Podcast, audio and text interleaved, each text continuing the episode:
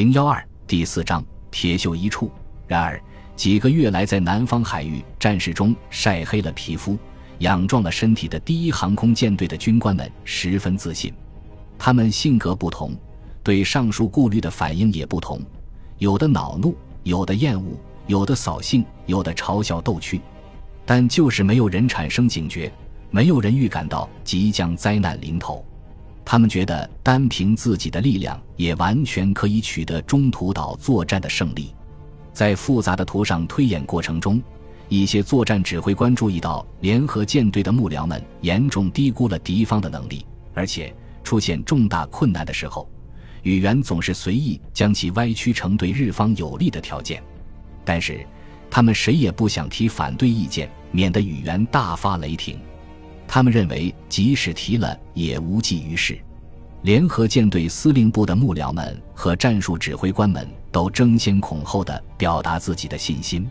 在图上推演时，有一次，宇垣和黑岛都提出问题：当第一航空舰队的战斗机全部出动为进攻中途岛的轰炸机护航时，他们准备怎样保护航母不受敌轰炸机的攻击？大家不约而同地看着原田，而不是南云。等着他做出回答。自开战以来，每次只要是原田发牌，南云总是牌运亨通，但是他从不要求摊牌。南云深信自己握有象征幸福的蓝鸟，也就越来越依靠这位才华横溢的航空参谋，而且其他参谋对他原田有某种敬畏。心直口快的人公开的把这支机动部队叫做原田的舰队。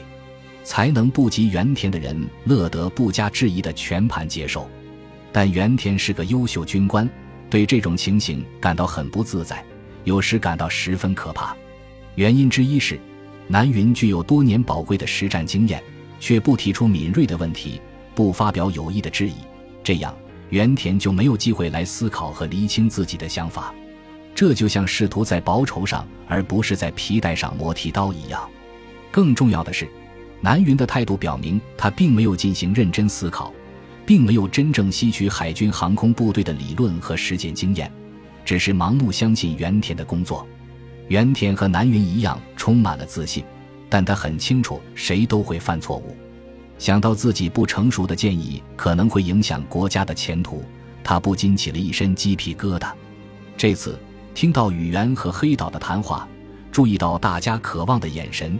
原田陶醉于胜利之中，一时忘了谨慎二字，脱口而出回答说：“铁锈一处。”他不是在故弄玄虚，这是一句富有诗意的话。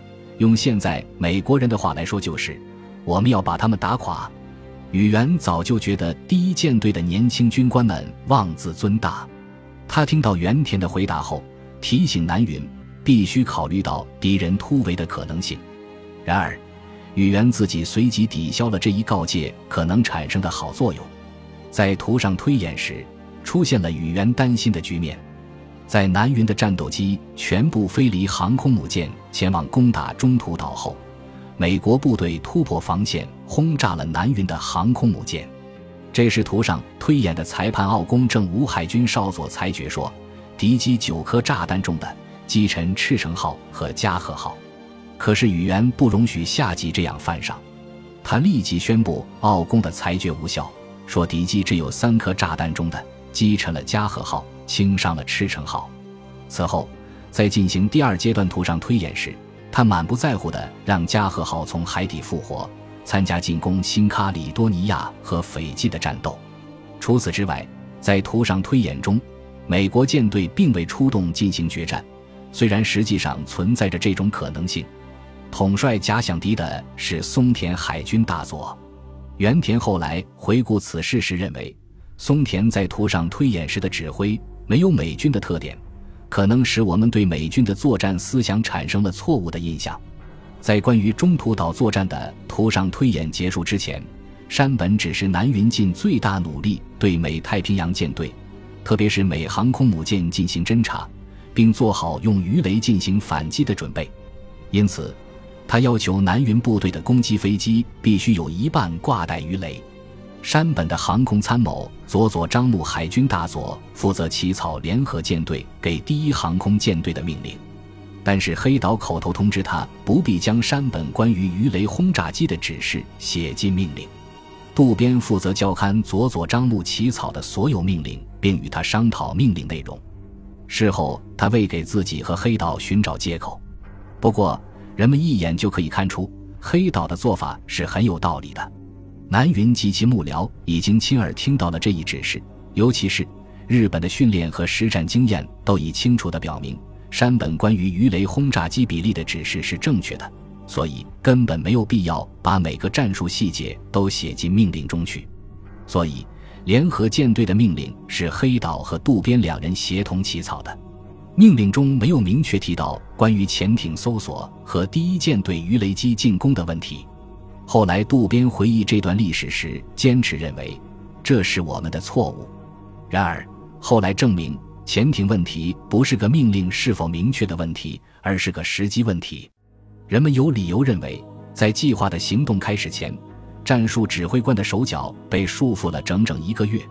这种做法并不是指挥战争最明智的办法。原田十分担心，因为部队的部署太分散，所以海军可能会看不见目标，会违反集中兵力的军事原则。在图上推演结束后的讲评会上，他就这个问题与黑岛进行了争论。原田明确表示。作战计划的重点应该是消灭美国的舰队，为此，用于进攻阿留申群岛的部队应该也部署在中途岛方向。所有可以使用的兵力都应该用于中途岛，甚至可以等第五舰队来了再一起行动。联合舰队司令长官不能眼看着首都受到袭扰。黑岛回答说，他暗指杜立特尔的空袭。机动部队的首要任务是支援攻占中途岛。原来是这样。原田明白了，在联合舰队的幕僚的心目中，中途岛是首要的目标，美国舰队是次要的。原田思量，自己的意思已经说了，硬拿自己的脑袋去撞南墙是没有用的。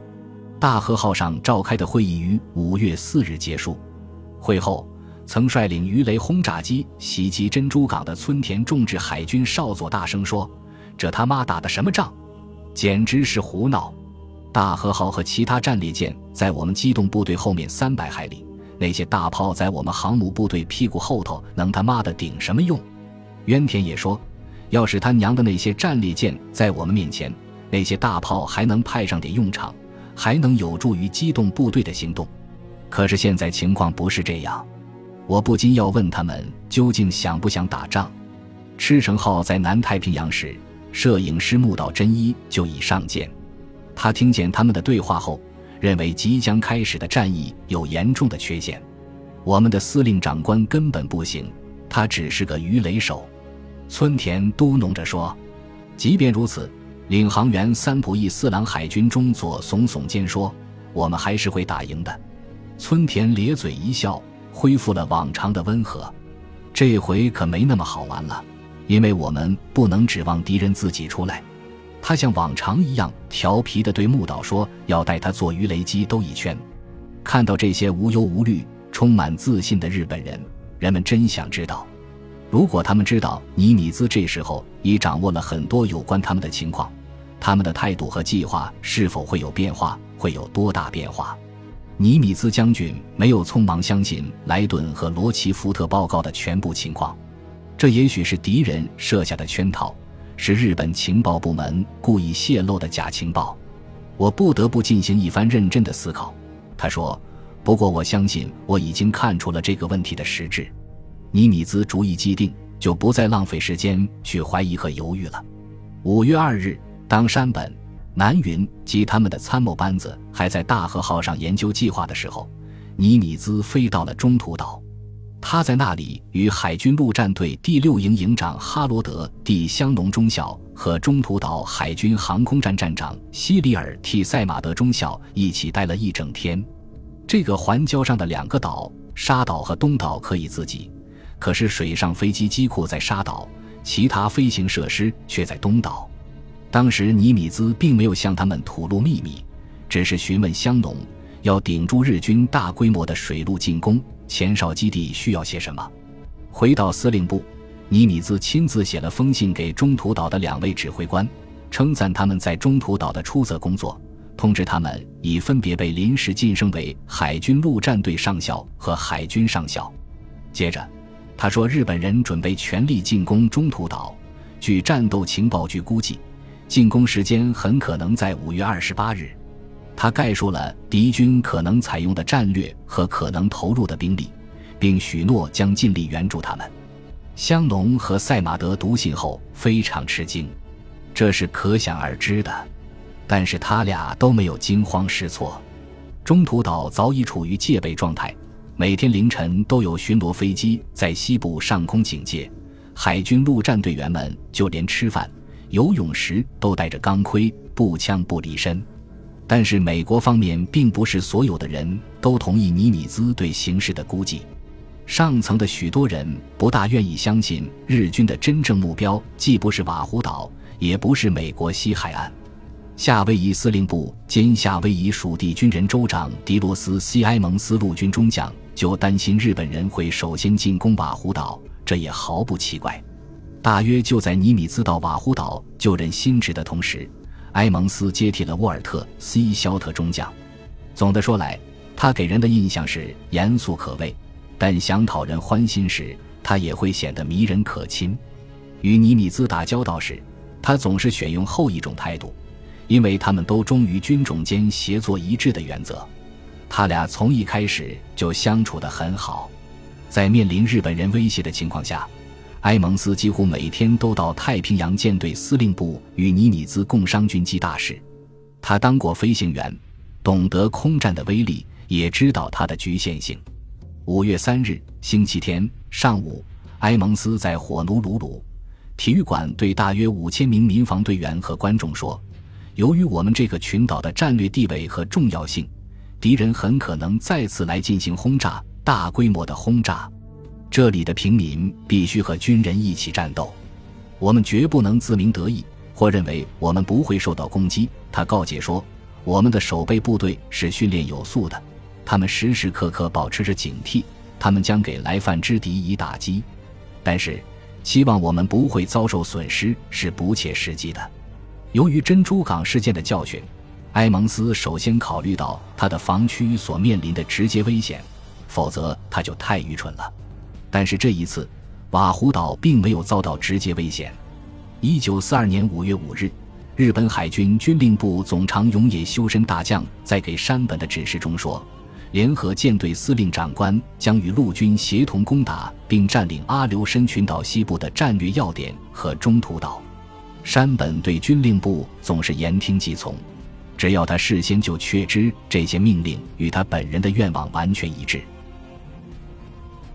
本集播放完毕，感谢您的收听，喜欢请订阅加关注，主页有更多精彩内容。